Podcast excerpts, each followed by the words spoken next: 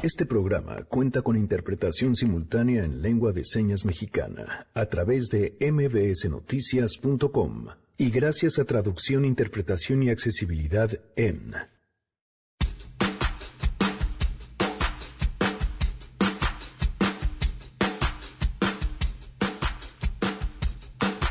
Hoy desmenuzaremos el presupuesto, bueno, el paquete económico 2020 con Mariana Campos.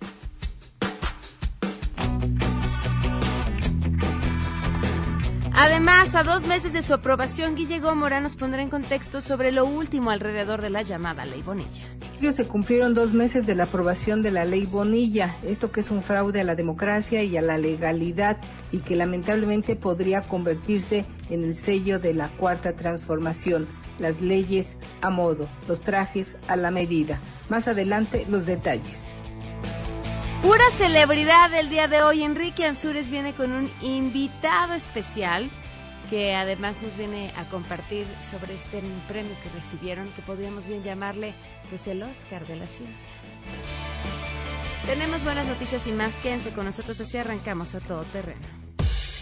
MBS Radio presenta A Todo Terreno con Pamela Cerdeira. Light brown skin, lips like Campari, and words like soda. Can I come over? Just let me in. I wanna go where the nights are blinding, the sun keeps shining. Janine, vienes muy elegante. Es que hoy la pueden leer en la silla rota, por eso. Así es, buenas tardes, ya en un ratito. Ah, me parece muy bien. ¿Qué vamos a escuchar hoy, Janine? Hoy estamos escuchando a Mika, esto es lo nuevo que se llama San Remo, y que está como muy rico, o sea, muy diferente a lo que... Pues todo Mica el programa, ¿sabes? ¿Te Oh, parece? Me late, o Ok. sea, Mika. Gracias. Gracias.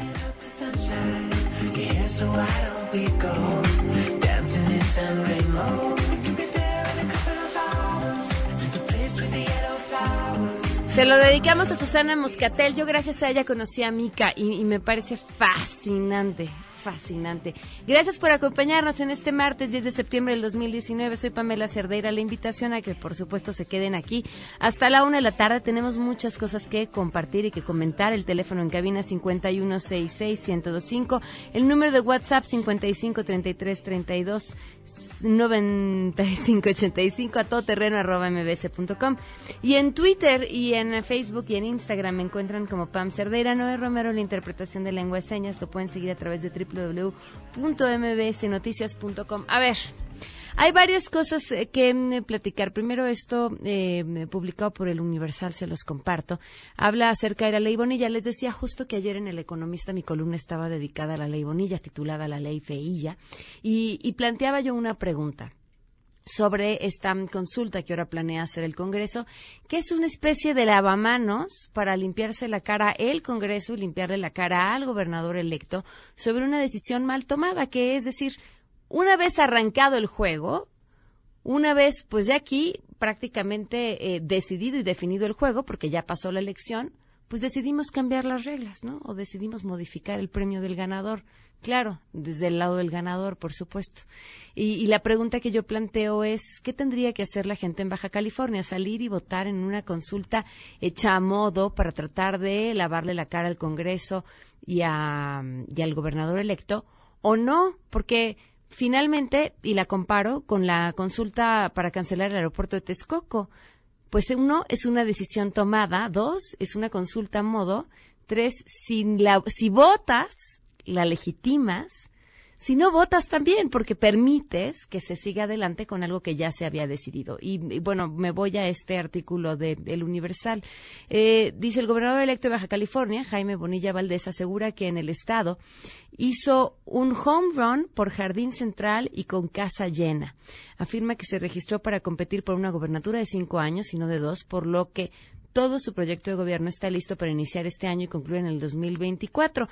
La polémica generada en Baja California en torno a la temporalidad de la próxima gobernatura acusa es generada por el INE y por el Tribunal Electoral del Poder Judicial de la Federación, que fue, bueno, Organismos que en ningún momento advirtieron cambiar la convocatoria original para quien buscara la gobernatura del Estado, la cual, reitera Bonilla Valdés, quedó, sería, por cinco años. En entrevista con el Universal defiende la, la legalidad de su mandato, el cual deberá iniciar el próximo primero de noviembre y tendrá una duración de cinco años, puesto que así quedó en la convocatoria. En realidad, originalmente era de dos años. Lo que pasa es que buscaron cambiar las cinco y durante el, eh, el, proceso el tribunal lo echó para atrás y dijo no es momento de estarlo cambiando, queda en dos. Y cuando la gente votó, estaba en dos. Eh, bueno, le hacen una, una serie de preguntas acerca de, de la legalidad y este tema. A ver, un home run, 13% de quienes podrían haber votado lo eligieron. 13%. Eso dista mucho de ser un triunfo arrollador. Pero más allá de eso, aunque hubiera sido un triunfo arrollador, aunque supongamos que el estado donde menos personas votan, eh, habrían votado más, el 50, el 60, el 70%, y el 70% hubieran decidido que querían que él fuera su gobernador. Lo decidieron por dos años porque así estaba en el momento en el que se votó. Y, y ayer teníamos una plática sobre esto, que las mayorías no pueden justificar el atropello a las leyes y tendríamos que defender eso todos, independientemente del partido o el color que esté en el poder, porque maromas para justificar lo ilegal las van a tener siempre. Todas las personas. En este caso, Bonilla dice, no, bueno, pero cuando yo me registré, no en un inicio era por dos años y el día en que se votó era por dos años. Cualquier otra cosa es atropellar a las personas que votaron. No importa si votaron por él o no, votaron por dos años. Es el, respeto mínimo a la ley, a las cosas como deben de ser y no justificar a todas luces un Congreso a favor para dejar a un gobernador electo acomodado como mejor le convenza, porque, porque en ambos casos lo que es es un agandalle del poder por el poder y eso, insisto, ¿eh? no, no, no es de partidos ni de colores, eso no nos conviene a nadie. ¿Y saben por qué la gente en Baja California no vota? Porque no creen en los políticos, porque están hasta el gorro de los partidos. Y esto, lo que está haciendo Jaime Bonilla y lo que hizo el Congreso es darle la razón a la gente de Baja California. Dicen, no importa quiénes, son todos la misma porquería. ¿Y saben qué? Tienen razón. En otros temas, bueno, y esto parecería em, ser una buena noticia. Después de que se conociera el eh, patrimonio, pues escondido o al menos no declarado Emanuel Barlet por parte de su pareja y de sus hijos.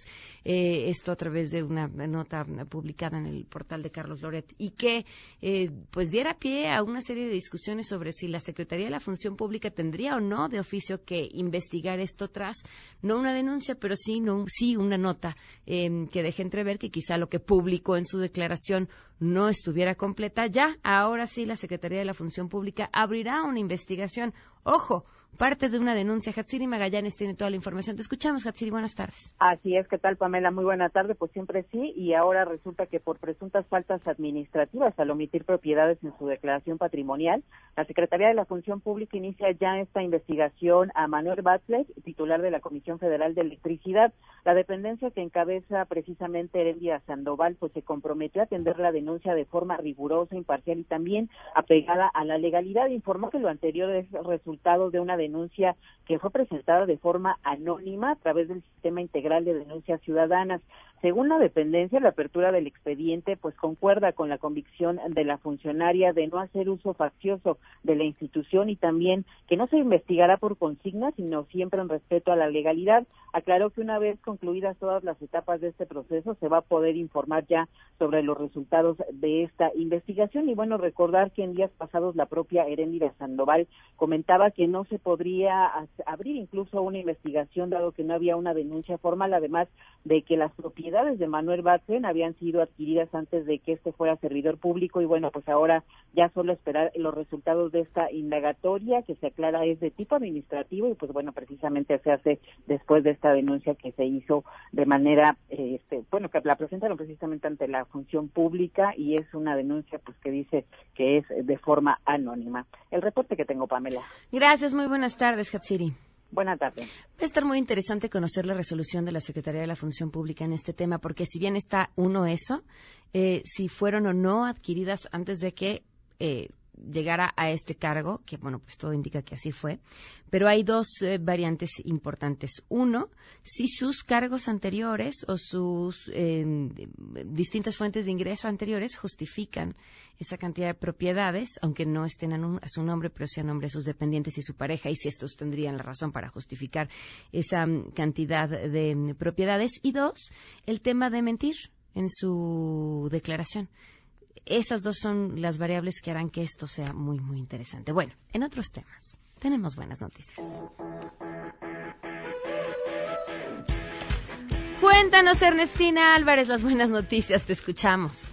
Pamela, buenas tardes para ti, para los amigos del auditorio. El Tribunal Electoral y la Secretaría de Pueblos y Barrios Originarios y Comunidades Indígenas Residentes de la Ciudad de México firmaron un convenio de colaboración para que en las elecciones de 2021 se logre la participación de los 50 150 pueblos originarios que representan cerca de un millón de indígenas que viven en esta capital y son el 11% de la población total. En la firma, el magistrado presidente Gustavo Ansaldo indicó que el cruce de información entre dependencias permitirá saber cómo se está viendo desde el gobierno a las comunidades indígenas y aportar reglas para la resolución de medios de impugnación que se puedan presentar en este proceso electoral. Vamos a escucharlo. De cara al proceso electoral del año 2020-2021, que está casi en la puerta, también tenemos un nuevo desafío. Esta ciudad deberá contar con una nueva normativa en donde se establezcan los mecanismos político-electorales específicos relacionados con el acceso a cargos de elección popular de las personas integrantes de los pueblos y barrios originarios y comunidades indígenas residentes en la Ciudad de México. Ello en cumplimiento a una acción de inconstitucionalidad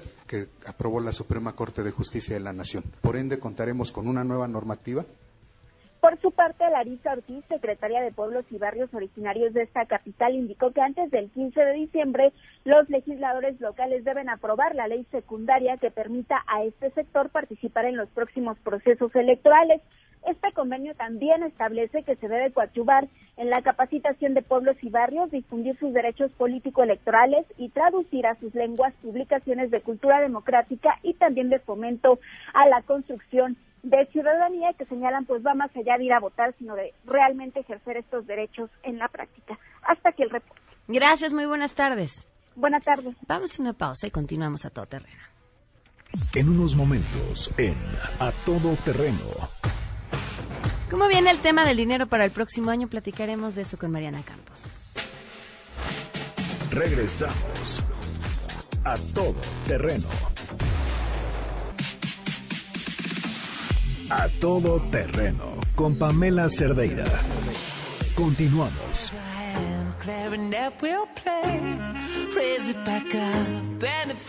De manteles largos nos acompaña hoy Enrique Ansures, que trae además un gran invitado, el doctor David Hughes, director del Gran Telescopio Milimétrico. Gracias por acompañarnos a ambos y Enrique va a hacer una breve introducción. Te escuchamos, Enrique, bienvenido. Pues bueno, seguramente el radio escucha eh, se acordará que en algún momento me tocó darles de aquí la nota sobre una una noticia bastante relevante en el mundo de la ciencia que fue la primera fotografía de un agujero negro. Pero hicimos las, las debidas aclaraciones que no se tomó una fotografía directamente a un agujero negro porque pues, no es posible, sino que se sacó una imagen de lo- la zona más cercana a un agujero negro. Pero lo, lo que es relevante es que esta fotografía se sacó eh, usando una serie de, de- radiotelescopios ubicados en diferentes partes del mundo y lo cual hacen estos radiotelescopios es, es sumarse y, y básicamente se suman y hacen como un gran eh, radiotelescopio y en este caso eh, imagínense una antena como parabólica de esas que están en, en la mm, en la cómo se llama en, en En su la casa azotea, en la ajá. azotea de su casa pero del diámetro de casi del tamaño del planeta Tierra o sea es, es una una cuestión bastante compleja que requiere a muchísimas personas científicos ingenieros administradores entonces tardaron varios años en sacar esta imagen y en el momento que sacan la imagen, pues la- el mundo se vio sorprendido. Poco tiempo después, eh, gracias al trabajo de tantas personas para poder sacar esta, esta imagen, ganan un premio, un premio que es el premio Browser. ah, me- me- Premio Breakthrough. Breakthrough. Breakthrough. Tengo ese problema en la pronunciación. Este premio lo dan eh, varios magnates de la este, de la industria este, de internet y de la tecnología. Está Mark Zuckerberg, supongamos este, los, los fundadores de Google, y lo que hacen es dar un, una- un fomento económico a grupos grandes de, de trabajo, pues para poder fom- fomentar este tipo de, de, este, de- de- de Investigaciones. investigación. Y aquí lo interesante es que todos los científicos mexicanos que participaron pues, también van a recibir parte de este, de este premio. Y aquí por eso traemos al director del telescopio que se usó para este, esta toma de este agujero negro para que nos explique un poquito qué van a hacer con ese dinero y cuál es el futuro también que, que sigue este eh, f- fabuloso instrumento que es el gran telescopio milimétrico. Bienvenida. Gracias, gracias por la invitación. Eh, Quisiera partir de cómo, cómo se conformó este grupo de estos mexicanos que participaron, entre los cuales estás, y cómo, cómo se unen, de cuán- desde cuándo se empieza a planear un proyecto como este que hoy es reconocido. El, am, el jueves pasado recibimos la noticia que ganamos este premio, prestigio, el premio Breakthrough de 2020 en la física fundamental. Y este premio es un reconocimiento a la colaboración del Telescopio de Horizonte de Eventos, pero además es un reconocimiento aquí en México a la ambición ah, mexicana para construir un telescopio como el GTM, un telescopio de clase mundial, que es fundamental ah, en la participación de esta colaboración por su ubicación en el centro de, esta red de telescopios distribuidos alrededor del mundo y además por su tamaño. El, el GTM es un telescopio de, de 50 metros y por eso el telescopio milimétrico más grande del mundo. Entonces, ah, la participación mexicana, en parte, es por la infraestructura científica, el telescopio. Por otra parte, es ah, un grupo de científicos en el Instituto Nacional de, ah, de Instituto Nacional de Astrofísica, Óptica y Electrónica, el INOE. Ah, este es mi instituto en Tonantzintla, en el estado de Puebla, y otros científicos en, en la universi- well, en la UNAM, en el Instituto de Radioastronomía y Astrofísica. En total somos como 13 personas involucrados, en, ah, mexicanos involucrados en, en este gran proyecto. Y el reconocimiento es, es importante, es un reconocimiento, como mencioné, a la ambición de, México para construir infraestructura, pero también es, es una oportunidad para ah, compartir el reconocimiento económico, el premio económico. La- el, premio ah, tiene ah, 3 millones de, de dólares para compartir entre los 347 autores que participaron en los primeros artículos científicos. Esta es una regla de, de otorgar el, premio. Entonces, en el INOE hicimos la decisión inmediatamente para buscar la oportunidad de compartir nuestro premio con ah, los jóvenes ah, que viven en la zona del GTM. Ah, el GTM está ubicado en la cima del volcán Sierra Negra, en el Ujú. estado de Puebla. Y el, el- el premio es una oportunidad para desarrollar nuevas iniciativas, ah, abrir convocatorias. Espero que podamos juntar lo- la, la parte económica y, y crear un fondo con un valor aproximadamente de un millón de pesos. Y vamos a buscar la oportunidad de ah, agregar más recursos ah, a este fondo. Pero queremos apoyar las iniciativas científicas, el ah, empoderamiento de ciencia a los, ah, los jóvenes, las niñas, ah, los niños en la, en la zona. Perdón que te pida regresar a esta parte que nos lleva al premio, pero ¿cu- ¿cuánto tiempo para entender llevó hacer esto que finalmente terminó en una fotografía? ¿Quién lo inició? ¿Cómo se coordinan esa cantidad de científicos? Porque uno dice, bueno, ya entendimos. ¿Son cuántos telescopios coordinados? Ocho. Ocho telescopios coordinados en distintas parte- partes del mundo. Pero nuestra mente chiquitita alcanza a ver ya vamos a tomar la foto, sí, una, dos, tres, los ocho. No, ¿qué hay detrás? ¿Por qué hay tanta gente involucrada en algo como eso? Y bueno, ahorita voy con la segunda pregunta. Well, empezamos, um, eh, o el proyecto empezó. Los inicios del proyecto Ah, empezaron en ah, 1998-1999. Um, a partir de 2009, la idea, la idea de crear un telescopio con el tamaño del planeta que puede producir un- una resolución angular suficiente para ver los detalles de un agujero supermas- un agujero negro supermasivo en el centro de nuestra galaxia y en otra galaxia cercana en el cúmulo de, de Virgo. Básicamente son un- un- únicamente dos objetos que son tan masivos y tan grandes que hay la oportunidad de tomar una, una imagen y ver la sombra, ah, que es la manifestación física de, ah, de un event horizon, un horizonte de eventos, que es la consecuencia de la formación de una singularidad. Este es un resultado de, de la ley de relatividad general de, de Einstein hace 100 años. Entonces, algunos investigadores tenían la idea de combinar telescopios ubicados en países diferentes, sincronizar la recepción de, de la radiación, todos los telescopios apuntados simultáneamente al mismo objeto, y sincronizamos la recepción de los datos con un reloj atómico. So, cada telescopio tiene su reloj atómico, una precisión altísima para sincronizar la recepción de los datos. Y luego enviamos los discos duros en cada telescopio, estamos hablando en total de petabytes de, de datos, para reconstruir una imagen. Este implica décadas de, de trabajo y el- la participación del GTM empezó en ah, 2012.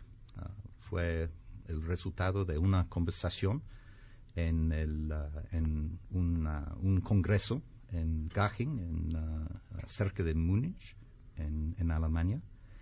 Y en este momento el GTM estaba en el proceso de concluir ah, la etapa de construcción, pero obviamente por su tamaño tenía la oportunidad de contribuir ah, datos importantes a esta red de telescopios.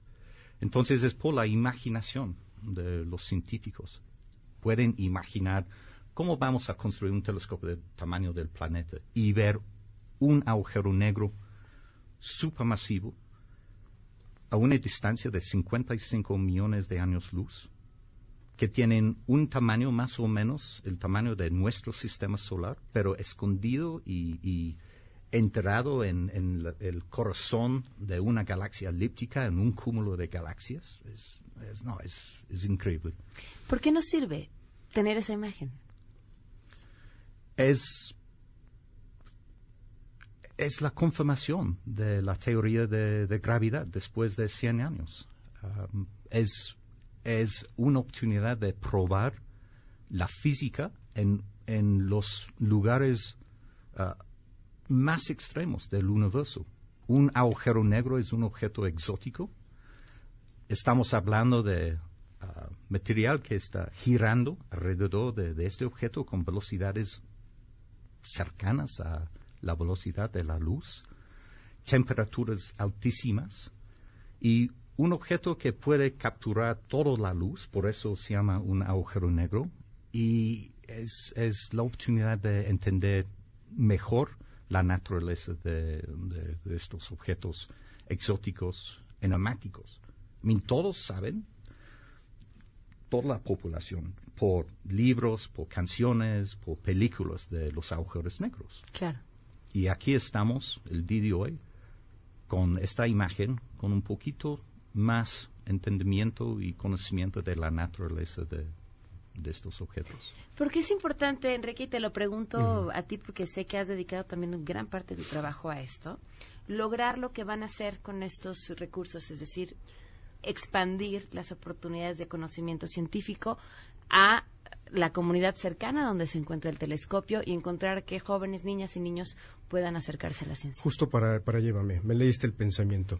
Es, es importante hacerle énfasis al radio escucha de cómo los proyectos grandes de- en, materia de ciencia, que al, al final de cuentas eh, trae un desarrollo tecnológico, el gran telescopio milimétrico es único en su tipo en todo el mundo, Y los grandes proyectos, eh, voy a dar un ejemplo, el Observatorio Astronómico Nacional, que está ubicado en el municipio de Ensenada, en Baja California, en los años 70 no había nada en ese municipio. La UNAM lleva el, el Observatorio Astronómico hacia allá. ¿Y qué implica? Llevar personal altamente calificado, personal que va a necesitar vivienda, va a necesitar infraestructura. Y este municipio empezó a crecer económicamente de una manera importante. Ahora ya hay centros de investigación y su, y su producto este, per cápita es importante. Este tipo de infraestructura hace también crecer económicamente una, una región. El gran telescopio milimétrico empezó a, desarrollar en una, en una región que era meramente agrícola, empezó a mejorar su calidad de vida, empezó a llegar la infraestructura, empezó a haber más in- inversión y algo bien importante, también la educación de la gente que estaba ahí empezó a aumentar. Una cosa muy interesante que es eh, este Oscar de la ciencia, que así le están llamando todo el mundo, lo- los científicos están muy comprometidos en dar esta, mm, esta cantidad tan, este, que se puede decir tan chiquita, que realmente se, se puede decir así, para poder mejorar la calidad, porque hay 30 personas viviendo ahí este, de tiempo completo, ¿verdad? Ahí en, el- en- en esta región, y quieren retribuirle un poquito así. Viene otro proyecto eh, importante, que no, no es un, un telescopio, es el, ahora es como un tipo microscopio.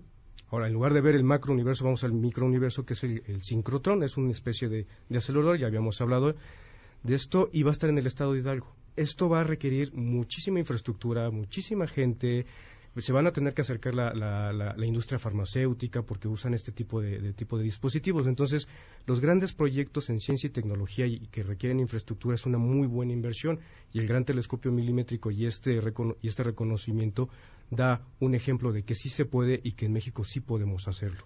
E inspiración, inspiración a los jóvenes, que México tiene esta capacidad y la ambición para crear infraestructuras científicas de esta magnitud.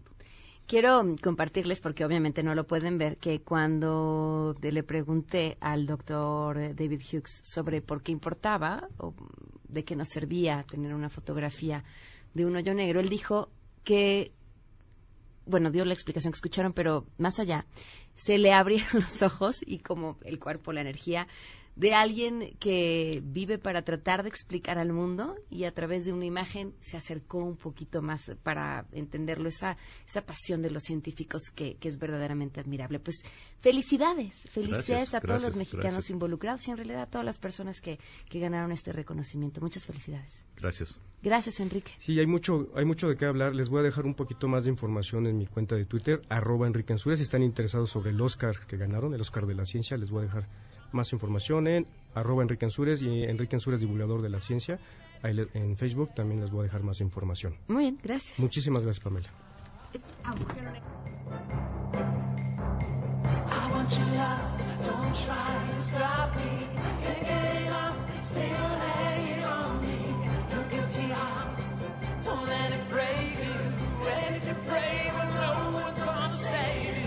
Like everyone fear and everything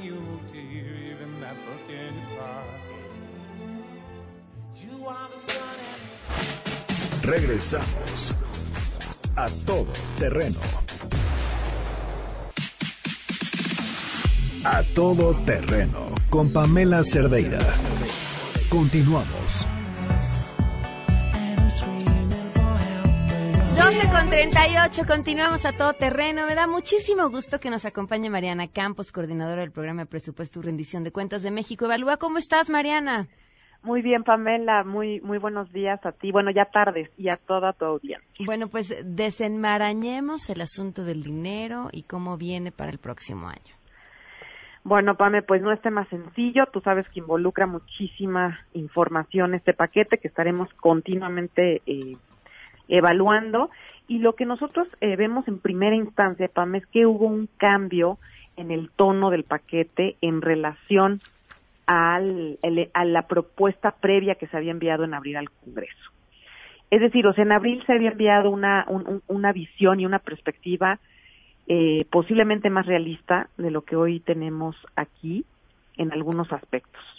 Es decir, en esa propuesta se había aceptado que el, eh, los, la trayectoria pues de los ingresos públicos eh, no es buena y que incluso iba a haber menores ingresos en 2020 que de los que hubo en 2019 y por supuesto eso implicaba un, un recorte importante, ¿no? Eh, cuando vemos este paquete, vemos como un optimismo, especialmente en la parte de los ingresos eh, petroleros, que nos preocupa, porque eh, asume que Pemex eh, pues va a incrementar eh, su producción eh, eh, de una manera eh, bastante, yo diría, abrupta y que incluso se rompe la tendencia de caídas en la producción de PM que hemos observado desde hace 15 años de manera sistemática.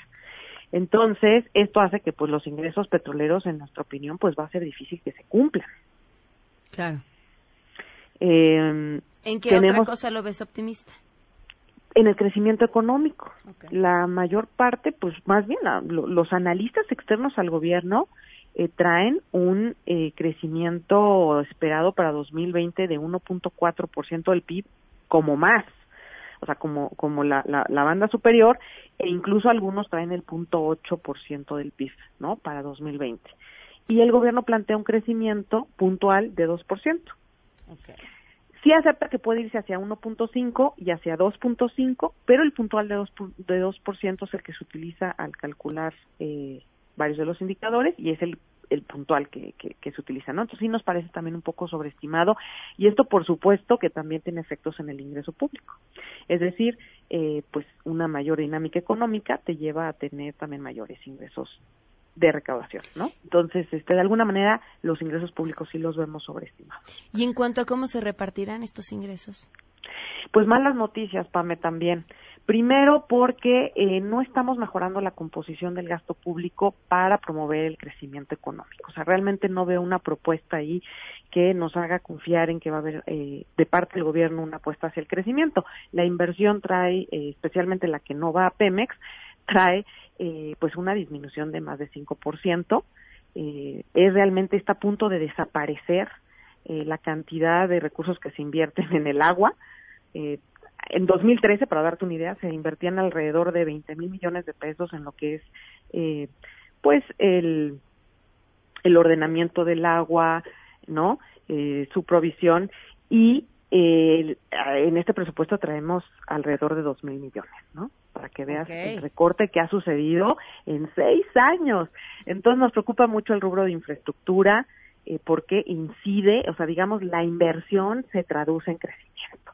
Entonces sí vemos varios rubros ahí descuidados y que estamos pues privilegiando demasiado a Pemex. Yo creo que ese es un tema muy profundo sobre eh, si debe ser la prioridad en la inversión de un gobierno de un país que tiene brechas sociales muy muy importantes. Los programas sociales, ¿cómo quedan?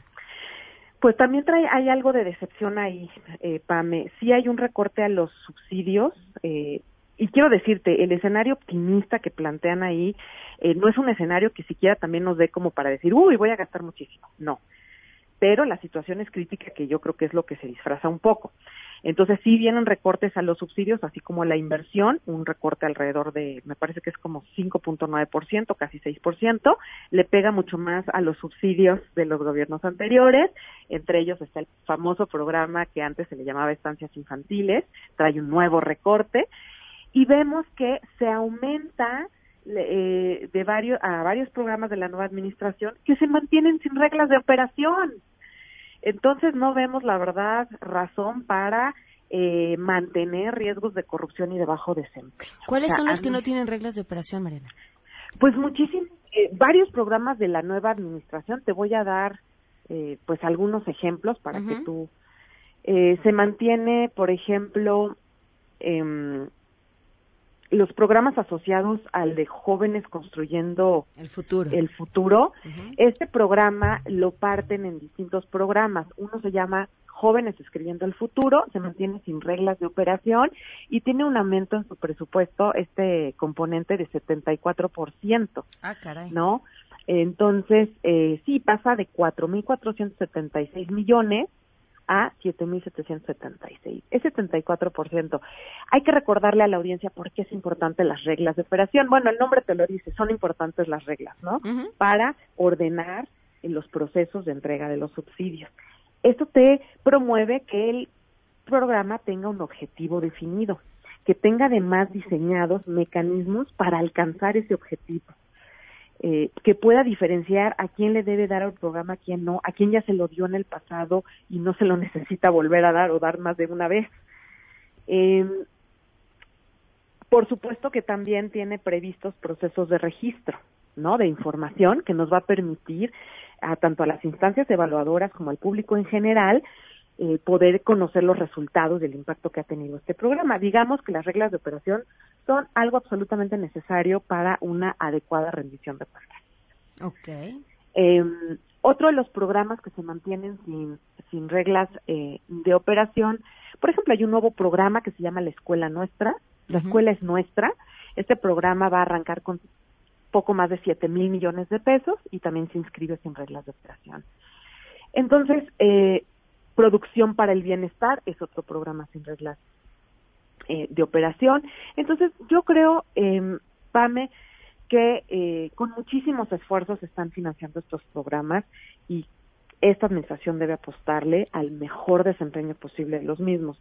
Me parece que es una labor de la Comisión de Presupuesto exigir que haya una suficiente transparencia de los mismos y eh, un suficiente compromiso del Poder Ejecutivo en su trabajo, ¿no? Entonces, vamos a ver qué, qué, qué, qué opina el Congreso de esto en las discusiones, pero creo que sería importantísimo que lo exija. En los temas de educación y seguridad. En los temas de educación y seguridad, bueno, eh, a mí el tema educativo me, me asusta mucho porque creo que es de los que ha sufrido. Eh, si uno sobre todo hace el análisis desde un punto de vista eh, pues podemos decir más tradicional, que es utilizar el gasto educativo en relación al PIB, pues nos damos cuenta que todavía traemos eh, una tendencia hacia la baja, ¿no? Es decir, la cantidad de recursos que van al, digamos, al sector educativo en relación al PIB sigue bajando y es una tendencia que traemos eh, pues ya desde hace tiempo y que vemos difícil revertir si es que no logramos una discusión fiscal. ¿Cuánto se Que es lo que yo reduce creo que se en, quiere en- evitar. en este presupuesto? En el presupuesto educativo tenemos un, es una reducción de menos de un punto del PIB, pero todo nos cuenta, ¿no? Claro. Por ejemplo, el año pasado teníamos, eh, ahorita se consigue 2.8 del PIB y me parece que es punto uno porque estaba alrededor de 2.7, ¿no? Ok. Entonces, eh, no es tan simbólico, digamos, pu- puede sonar simbólico, aunque un punto uno del PIB estamos hablando como de 25 mil millones de pesos. Sí, Estamos hablando de un rubro que pre- de- tendría que subir, no que bajar. Sí, por ejemplo, en de los más 2015, importantes. que fue hace apenas cuatro años, tenía 3.6% del PIB. El todo, estamos hablando de todo el gasto eh, público educativo. ¿no? Y esto tiene que ver, Pame, con que pues gastos muy importantes han ido desplazando el espacio fiscal, ¿no? La disponibilidad de, de ingresos, como el pago de las pensiones, el costo de la deuda y, eh, y traemos pues ingresos a la baja, ¿no? Entonces, eso hace que, sea difícil darle a la educación y a gastos prioritarios también como la salud. Eh, México gasta de verdad poco en salud y no es un problema que vamos a resolver con austeridad. Para darte un ejemplo, eh, Chile, un país también de América Latina, eh, gasta el cinco puntos del PIB en la salud, ¿no? Eh, no se digan los países de la OCDE, que gastan seis puntos del PIB, siete y hasta nueve puntos del PIB. México está gastando 2.4% del PIB en salud, ¿no?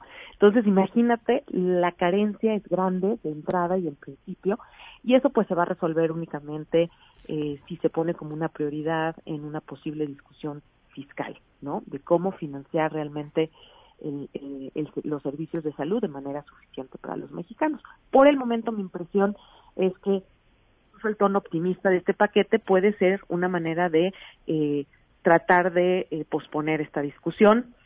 Eh, por un lado, pues tiene un costo político muy grande hacerlo. Tú sabes que, que Es una de sus promesas de campaña. Pues y además de que vienen unas elecciones en 2021 muy Claro. importantes y quizás pues este no es el año para o lo, lo óptimo. Por otro lado hay que reconocer que con la falta de crecimiento económico pues, se hace muy difícil también esta discusión, ¿no? Entonces hay algunos digamos eh, limitantes para tenerla, pero es eh, digamos que en cuanto antes se pueda tener mejor. En seguridad, Mariana. En seguridad, pues bueno, eh, vemos pues un, presupuesto módico, ¿no? Eh, que quizás, eh, eh, Pamela, para para lo que está enfrentando el país, pues no es suficiente la cantidad, pero yo creo que más allá de la cantidad está el tema de las capacidades a nivel local, ¿no? Es decir, mucho del problema de seguridad se va a resolver cuando los gobiernos estatales tengan las capacidades para combatir el crimen, para prevenirlo. Y si no pensamos en un modelo más sostenible para financiar la ampliación de estas capacidades, pues va a ser muy difícil tener cambios, eh, cambios que hagan de verdad eh, un impacto. Eh, yo creo que ahí va a ser muy importante, por eso tocar el tema de la coordinación fiscal. Las transferencias que se van a los estados y a los municipios, que ocupan un lugar muy, muy cuantioso en el presupuesto, pues no los hemos discutido. No hemos discutido eh, si hay dispendio, no hemos discutido si están, y yo creo que no están teniendo el resultado que deberían tener. Eh, tenemos mucha, mucha auditoría por parte de, la ACF, la Auditoría Superior de la Federación, que nos documenta pues la mala gestión de estos recursos, ¿no? Entonces creo que cambiar eh, la orientación de estos gastos para que los estados puedan construir capacidades de manera efectiva y poder atender los principales flagelos como la corrupción, la inseguridad, es vital, ¿no? Entonces ahí sí veo un pendiente muy grande y ojalá que en el momento que se dé esta discusión fiscal puedan entrar estos estos temas, ¿no? Porque sí son vitales para poder hacer frente a este a este gran gran problema. Hay que aceptar algo bueno del paquete, hay que decirlo para que no vean que solo se dice lo preocupante. Y es que sí en el paquete en diversos párrafos la Secretaría avisa de esta necesidad de una de un nuevo arreglo fiscal, pone temas súper relevantes en la mesa que no se habían puesto, por ejemplo, el tema de eh, una, un nuevo una nueva manera, eh, digamos, de justificar el endeudamiento, ¿no? Un nuevo compromiso de endeudamiento. El día de hoy es a corto plazo en el gobierno, se, se pretende que sea a mediano plazo. Muy interesante los temas que están tocando ahí porque son buenas prácticas que nunca se habían puesto por parte de, de la Secretaría de Hacienda y que además también reconoce la necesidad que como parte de un nuevo arreglo fiscal tenga que haber un consejo asesor, una especie de consejo fiscal, ¿no? Independiente a la Secretaría, eh, que actualmente pues, eh, varios eh, legisladores están vislumbrando en el propio Congreso eh, y que pudiera ser, digamos, un eh, pues un interesado más, ¿no? En la discusión fiscal. Es la primera vez que yo veo una Secretaría de Hacienda decir la la discusión fiscal pues de alguna manera me puede superar y es importante eh, crear más instancias no entonces yo creo que eso es muy sano Claro. Pues Mariana, siempre es un gusto poder platicar contigo y que nos acompañes a lo largo de este proceso porque la discusión apenas arranca. Muchas gracias, Pamela, y estaremos, por supuesto, en contacto porque exactamente quedan varios meses todavía. Así Muchos es. saludos. Gracias. Mariana Campos, coordinadora del programa de presupuesto y rendición de cuentas de México Evalúa. Vamos a una pausa y regresamos con Guille Gómora.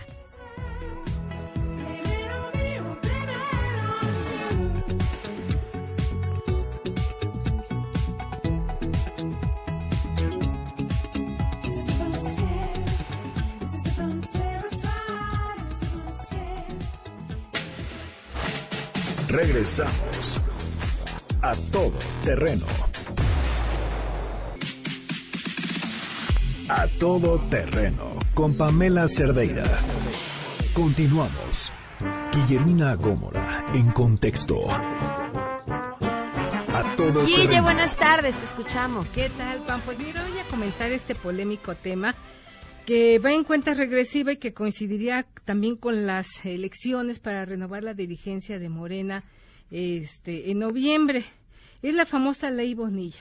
Hoy leía por la mañana una entrevista que le da el gobernador electo de Baja California, el Universal, y hace una serie de argumentaciones que dirían los abogados pues no hace lugar a derecho porque está en lo incorrecto él acomoda la ley y la interpreta pues a su manera. Tenemos primero que se cumplen dos meses de la famosa ley Bonilla que se aprobó el 8 de julio en la pasada legislatura de Baja California. Como ya sabemos con todos los asegúnes que hubo con los cañonazos de a millón de dólares que dicen que les dieron a estos diputados que ya salieron Luego entra una nueva legislatura que ratifica esta famosa ley Bonilla y que además se le ocurre que para pues llevar la fiesta en paz se organice una consulta que también es el día y la hora en que no se ha determinado cómo se lleve a cabo esta famosa consulta después de que ya hubo una elección. para- No, es una toma, es una verdadera tomada de pelo. una eh, abuso eh, de- a la democracia, a la legalidad, es querer verle la cara a los electores, a los baja, baja californianos y a todo el país. Porque recordemos que Además de esta terrible ley Bonilla, pues le anteceden o le preceden la famosa ley Garrote, la ley del SAT, la ley Taibo, la ley Octavio Romero. Y bueno, pareciera que esto fuera lamentablemente el signo o el estilo de gobernar de esta cuarta transformación que promete y por lo menos así lo hizo en campaña y el presidente lo reitera todos los días, nada por encima de la ley, pero vemos Bueno, pero si se puede modificar la ley, entonces Pues, ya no ¿por estamos qué por no, encima. verdad? Porque es lo que han hecho. Es lo que han hecho. Claro. Entonces, han modificado la ley pues a su libre albedrío e interés. Y hoy tenemos esta, esta cosa, es tan amorfa como es la ley Bonilla. Jaime Bonilla sale con este tema de que ahí la ley se lo permitía, pero no, fíjate que no, porque el 11 de septiembre del 2014, el Congreso de Baja California aprobó el decreto 112 que establece que el ganador electo de las elecciones de 2019 iniciará funciones del 1 de noviembre de 2019 y concluirá el 30 de septiembre de 2021. A ver, échate la línea de tiempo, nos queda un minutito, pero creo que vale Luego, mucho la pena. del 5 de enero del 2019 se publica esta convocatoria que emite el Instituto Estatal Electoral de Baja, Cala- de Baja California, donde esta convocatoria a la elección se basa en este artículo, en este decreto 112. Luego vienes del 22 al 29 de enero, Blanca Estela Favela, que coincidentemente es la esposa de este diputado que presenta la modificación del, del plazo de dos a cinco años, presenta una impugnación para modificar este decreto. Okay. El 25 de febrero de 2019, el Tribunal de Baja California sentencia que la persona que resulte electa para la gubernatura y concluya su gestión en el año 2024. Ok, dándole la razón. Dándole la esta razón, sí, pero bueno. Luego tenemos del 2 al 4 de marzo del 2019. Lo, es lo que te decía, los este, 13 ciudadanos y partidos políticos promueven juicios para controvertir la sentencia del tribunal local. El 27 de marzo, Jaime Bonilla realizó la solicitud de su candidatura ante el Instituto Estatal Electoral con la convocatoria, aquí está muy claro, esta que establecía un periodo de dos años. Luego, el 3 de abril, Bonilla impugna la gubernatura de dos años. El 29 de mayo, la gubernatura de, de Baja California, que resuelve el tribunal, es también por dos años. El 2 de junio, Bonilla gana las elecciones por, ¡Por dos años! El 8 de julio, el Congreso de Baja California aprueba la iniciativa para reformar y ampliar esta constitución ilegalmente. El 22 de agosto, el Congreso de Baja California aprobó que se lleve a cabo una consulta sobre, sobre la ampliación del mandato. Aquí es donde se empieza a torcer la ley, después del 2 de junio. Guille, tu columna. Mi columna tiene que ver con otro tema que también va a generar controversia, que es esta de aplicar el mismo rasero por la defraudación fiscal a todos los contribuyentes. Ojo. Arroba Guille Gómora, Sheila, en dos segundos, ¿qué en viene? dos segundos estamos pendientes de la reunión del canciller Marcelo Ebrard en Washington, en la Casa Blanca. A las 4 de la tarde se espera conferencia de prensa en la Embajada de México allá en Washington. Gracias, Pendientes. se quedan en mesa para todos.